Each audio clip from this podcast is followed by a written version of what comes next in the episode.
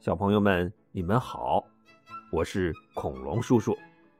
上一集我们讲到，六个强盗要唐僧和孙悟空把值钱的东西都交出来，否则就要杀死他们。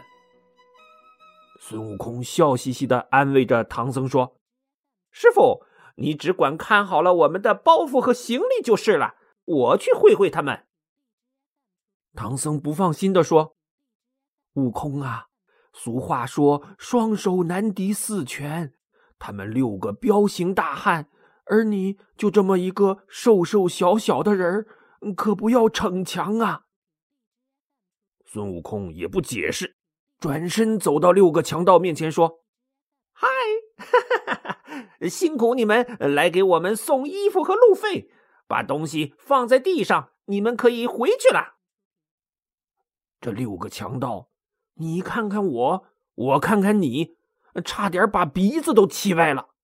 他们大吼一声，挥舞着刀枪，就朝着孙悟空招呼过来。哎，你看这孙行者，把双手在胸前这么一抱，连眼睛都不眨一下，就听嘁咔嚓，噗噗，钢刀砍在他脑袋上，就像砍在了铁疙瘩上一样。长枪扎在他身上，就像扎在了铜柱子上一样。这六个强盗连砍带捅的折腾了半天，才停下来，傻愣愣的看着卷了刃的钢刀和崩了尖儿的长枪。一个强盗抹了一把额头的汗，说：“呃，我勒个乖乖，这和尚练的是铁头功，这脑袋也太硬了。”另一个强盗摇摇头说：“呃，不对，不对，他练的是金钟罩铁布衫，我这枪尖儿都扎断了。”这时啊，孙悟空笑嘻嘻的问：“ 你们玩够了没有？该轮到我了吧？”说着，他从耳朵眼里取出一枚绣花针。六个强盗一脸惊讶的瞪大了眼睛。呃，原来这和尚呃是个老中医，要给我们针灸呢。我说那和尚，我们又没得什么病，你拿根银针干什么呀？孙悟空嘿嘿笑了一声，把手中的绣花针迎着风晃了晃，呼的一声，绣花针顿时变成了一条碗口粗细的金箍棒。这把六个强盗给吓得呀，大喊一声：“妖怪呀！”乒乒乓乓，手中的兵器扔了一地，抱着脑袋掉头就跑啊！这哪还来得及呀？孙悟空一个高窜过去，挺嘡，三下五除二就把六个强盗都给打死了。然后孙悟空把他们身上的钱财都搜刮了一遍。这才笑嘻嘻的回到了唐僧的面前。这唐僧啊，可是个心地特别善良的人，而且和尚呢又讲究不杀生，就是尽量不杀活的动物，更别说是人了。孙悟空一下子就打死了六个人，这唐僧哪受得了啊？他双手合十。不高兴的盯着孙悟空数落起来：“悟空啊，他们可是六个活生生的人呐！你怎么不管三七二十一就把他们都打死了？即便他们是强盗，你把他们赶走不就行了吗？也不用就这么杀了他们吧？”孙悟空愣了一下，挠着脑袋说：“师傅。”他们可是强盗啊！你不打死他们，他们可是会要了你的命啊！唐僧更加不满的说：“阿弥陀佛，我们出家人对人要慈悲，要宽容，不能杀生。即使他们杀了我，也就是死了我这一条命。可现在你却杀了他们六条命。”你这哪像个出家人的样子啊！孙悟空这心里腾的一下就恼了，他可是花果山的山大王、美猴王啊，又是五百年前大闹天宫的齐天大圣啊！什么时候受过这种窝囊气？气得孙悟空咬着牙说：“你说我不像出家人的样子，好，那俺老孙就不做这出家人了，你自己去西天取经吧。”他本来呀是说的气话，还指望着唐僧。服个软，自己找个台阶下，啊，事情就过去了。哪知道唐僧也很生气，气鼓鼓的不搭理孙悟空。这可把孙悟空给气坏了，他龇牙咧嘴的发狠说：“嗯，好，好，好！从此以后，你我师徒情分一刀两断。你取你的经，俺做俺的山大王，两不相欠。老孙去也。”说完，他噌的一个筋斗翻到天上，架起筋斗云向东飞去。唐僧呆愣愣的望了半天，才叹了口气说：“哎，看来我不该收这个徒弟呀。”他摇了摇头，无奈的起身，收拾好行李，牵着马，拄着禅杖。又孤零零的一个人上路了。这时候啊，山路上忽然迎面走过来一个老奶奶。山路很窄，唐僧赶忙侧过身，站到路旁，让老奶奶先过去。那老奶奶走到跟前，上下打量了一下唐僧，说：“这位长老是要去哪儿啊？”唐僧双手合十，鞠了个躬，说：“阿弥陀佛，老妈妈，我是从东土大唐来的，要去西天大雷音寺取经去。”老奶奶一脸惊讶的说：“哦，从这里到大雷音寺还有十万八千里路呢，长老啊，你就一个人也没个照应。”怎么可能到得了啊？唐僧沮丧的叹口气说：“哎，我本来是有个徒弟的，只是刚才我数落了他几句，他就恼羞成怒，自己往东跑了。”老奶奶听了，颤颤巍巍的把手里的包袱打开。拿出一件小褂子和一顶漂亮的花帽子，说：“长老啊，我也是个信佛的人，我这儿啊有件衣服和帽子，本来是我儿子穿的，可惜他前几日生了场大病去世了。我和长老有缘，既然你有徒弟，这衣服啊、帽子啊。”呃，就送给你徒弟吧。年轻人火气大，等他消了气，自己就回来了。正好啊，我家就在东边不远，说不定啊，他去我家歇脚了呢。长老就先在这儿等等，我去劝他回来。你把这套衣帽啊，给他穿上。哎，我这儿还有一篇咒语，叫做紧箍咒，你可要把它背熟了。他如果再不听你的管教，你就把这篇紧箍咒念一念，他就听你的话了。唐僧推辞不过，只好收下包袱，施礼说：“那就多谢老妈妈了。”等他再抬起头的时候，眼前忽然金光一闪，老奶奶一下子就不见了。唐僧顿时恍然大悟：这老奶奶一定是观音菩萨变的呀！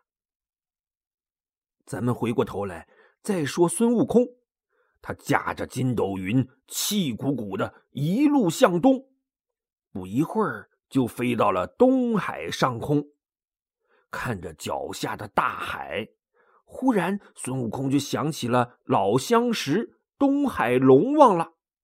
于是他暗落云头，使了一个分水法，大海顿时哗啦啦向两边分开了一条通道，一直通向海底的水晶宫。老龙王听见动静，慌慌张张的跑出来，把孙悟空接进了龙宫，满脸陪笑的说：“啊，我最近才听说大圣从五行山下出来了，想必现在又回花果山做大王了吧？真是可喜可贺呀！”哈哈哈哈哈！我也想回去啊，只是我又当了和尚了。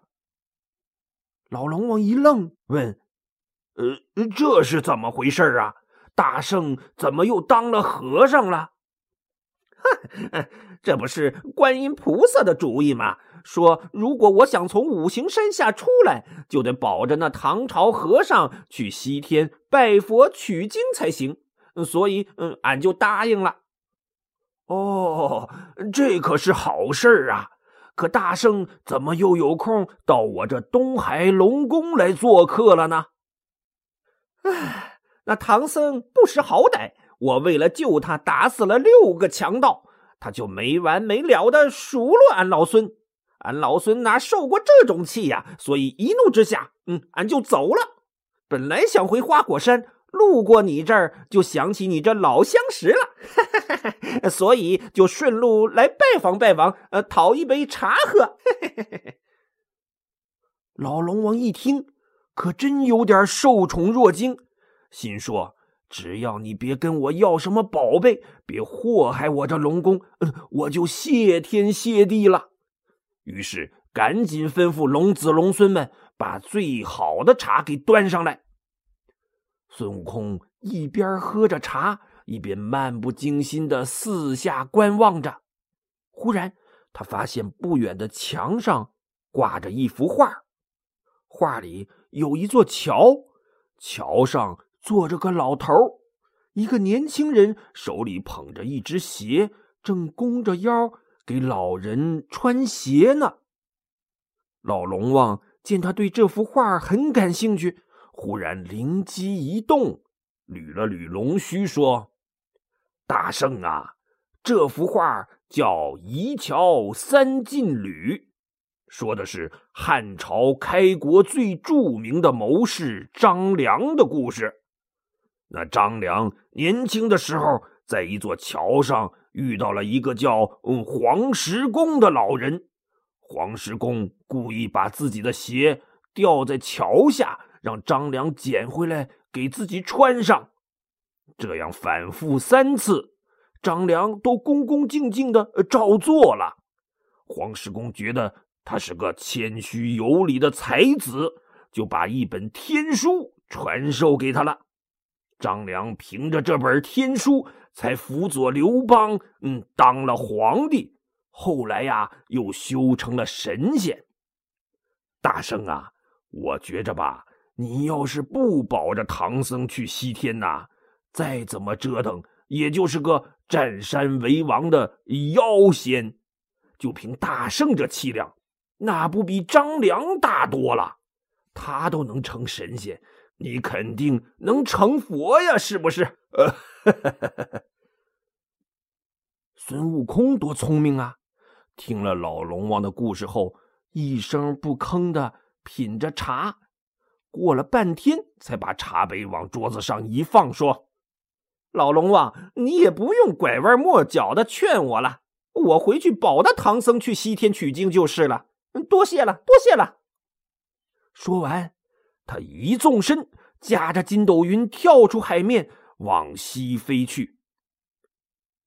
一眨眼功夫，孙悟空暗落云头，看见唐僧正在路边。闷闷不乐的坐着呢，他嬉皮笑脸的走上前去说：“嘿嘿 师傅，你不赶紧上路，坐在这儿干什么呀？”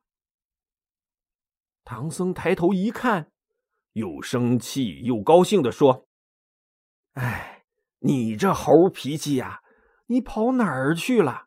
我要是就这么走了，又怕你找不着，只好在这儿干等着。”孙悟空不好意思的说：“嘿嘿，师傅，徒儿只是一时烦闷，去东海龙王那儿喝了一杯茶，这不就赶紧回来了吗？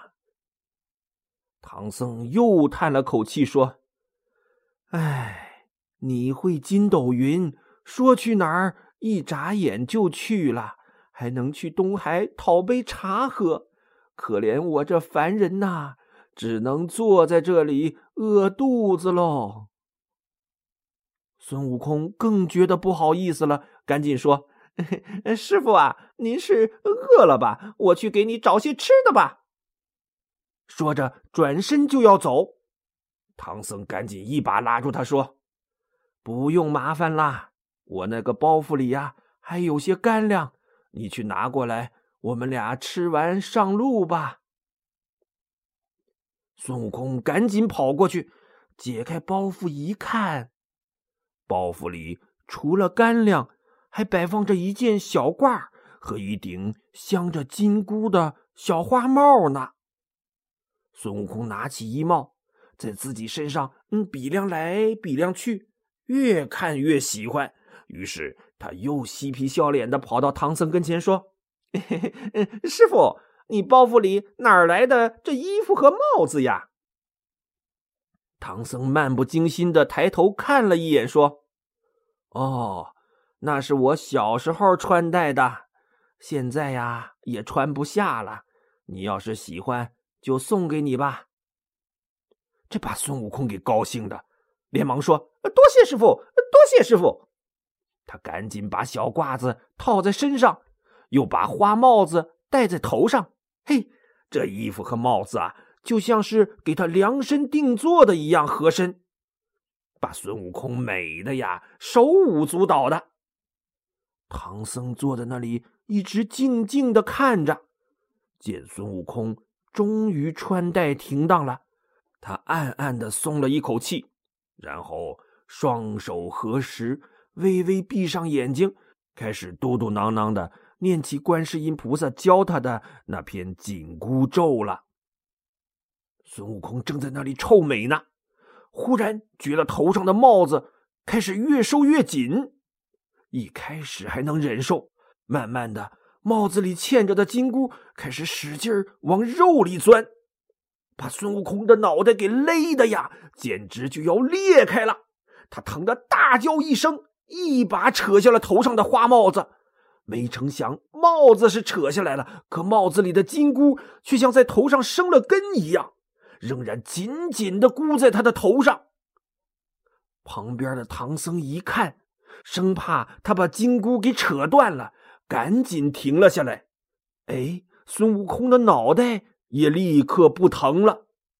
他赶紧从耳朵眼里取出绣花针，插进那金箍的缝里，想把它给撬下来。唐僧一看，这怎么行？赶紧又开始念紧箍咒。这孙悟空的脑袋呀！又开始疼得快裂开了，疼得他是一会儿翻跟头，一会儿打倒立，一会儿又满地的打滚儿。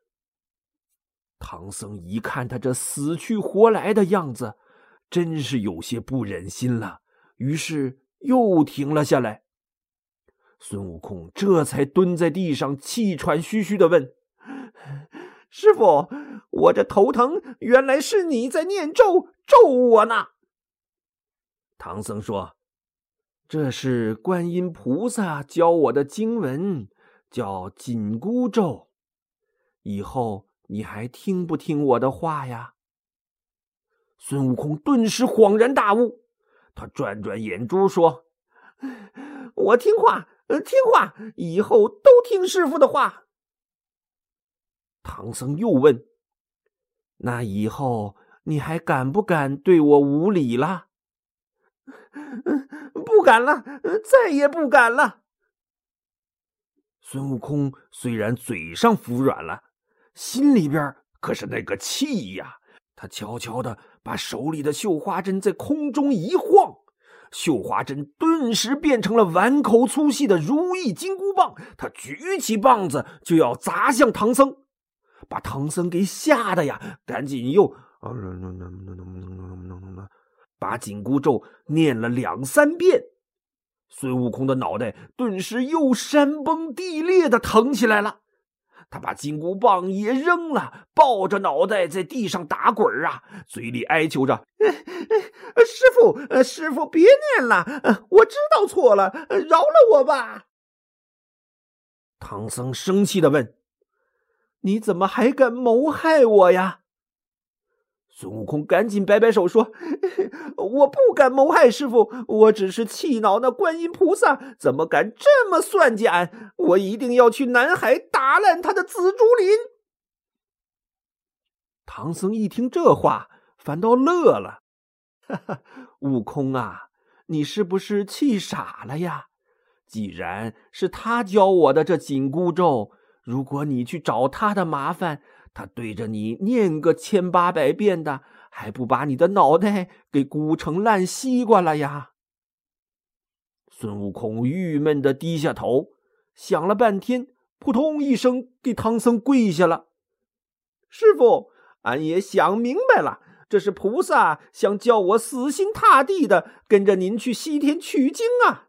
俺也不去找他报仇了。”只求师傅不要把这天杀的紧箍咒念顺嘴了，时不时的念叨几遍。这次俺既然去了又回来，就已经下定决心要护着师傅去西天取经了，绝不反悔。唐僧这才满意的点点头，说：“嗯，好徒弟，为师要的就是你这句话。